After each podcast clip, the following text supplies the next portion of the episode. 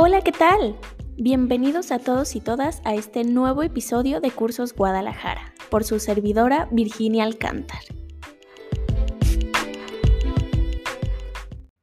El día de hoy vamos a hablar acerca de un tema un poco controversial, del cual todos tenemos algo que opinar porque conocemos a la perfección, y son las redes sociales. Y es que hoy en día todo gira en torno a ellas. Estamos en un momento en donde las redes sociales nos absorben completamente, independientemente de la edad que tengas, porque ya hasta nuestros abuelitos tienen mínimo WhatsApp, otros Facebook, Instagram y hasta TikTok.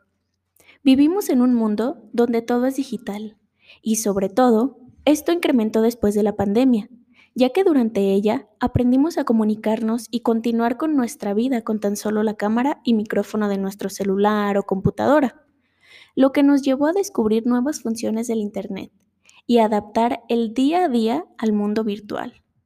Pero esto, ¿qué tan bueno o malo ha sido? ¿Cómo ha repercutido en la vida de las personas? Primero hablaremos de lo bueno, de lo maravilloso que ha sido el Internet y la comunicación tan rápida que obtenemos mediante las redes sociales.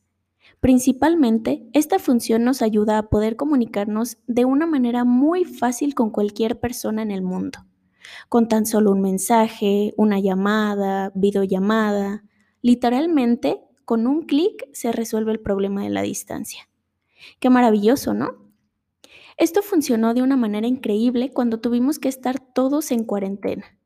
Pese a la pandemia, la vida no para y nuestras responsabilidades tampoco.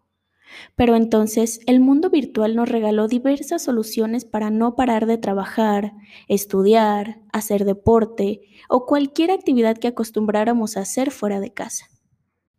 Incluso nos ayudó muchísimo a la distracción de todo el caos que estaba sucediendo en el mundo. Se implementaron talleres y conferencias virtuales de diversos temas, interactivos, divertidos. Influencers fitness nos regalaban sus rutinas de ejercicio para hacerlas en casa. Hacían en vivos y gracias a esto muchas personas se animaron a expresarse abiertamente en sus redes sociales, a adentrarse a este mundo virtual y compartir su vida, sus gustos o cualquier cosa en lo que fueran buenos, a participar en las diferentes comunidades, opinar acerca de algún tema de interés, aprender a usar las nuevas tecnologías las personas que no tenían conocimiento y las que ya sabían mejoraron sus técnicas de uso y descubrieron cosas nuevas, entre muchas otras cosas que desarrolló cada persona en lo individual. Las plataformas virtuales fueron un gran aliado para adaptarnos a la nueva normalidad. Sin embargo, no todo es color de rosa. El Internet también ha tenido un impacto negativo en la sociedad en general, sobre todo en el hecho de que se están perdiendo las relaciones interpersonales por relaciones virtuales, hablando de cualquier tipo, por la facilidad y accesibilidad que éstas brindan. El contacto directo cada vez es menor y las personas se encapsulan detrás de una pantalla. Toda la información que sale en redes sociales es motivo de polémica, por las diferentes opiniones y pensamientos que cada quien tenemos. Y esto es bueno, que haya diferentes criterios y expresemos nuestro punto de vista.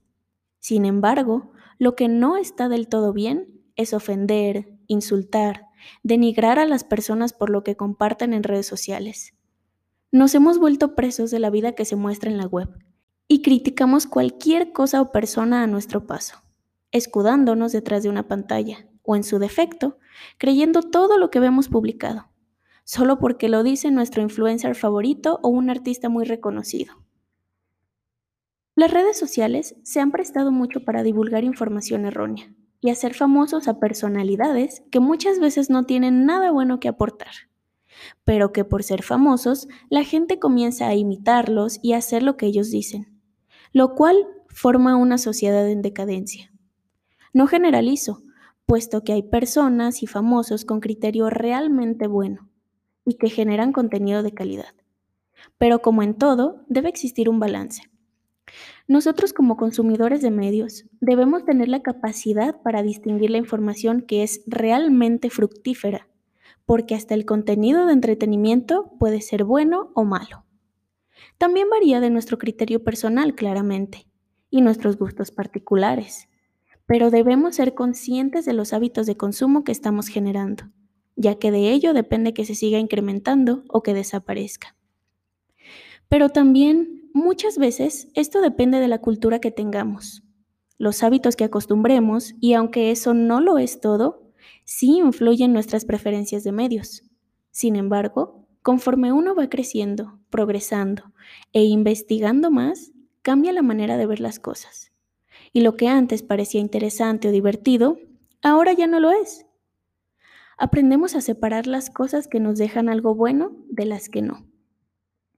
La comunicación, gracias a las redes sociales, es increíble, si se utiliza y se consume de una manera positiva.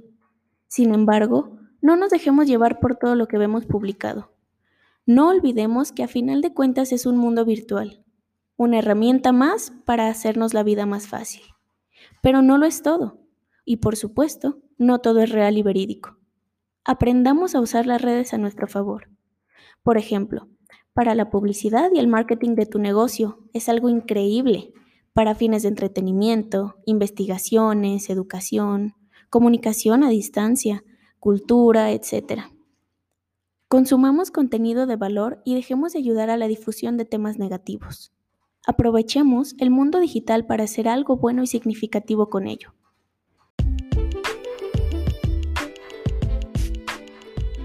Hemos llegado al final de este episodio. Espero les haya gustado y lo hayan disfrutado tanto como yo. No olviden seguirnos y recuerden que hay episodio nuevo cada lunes. Hasta luego.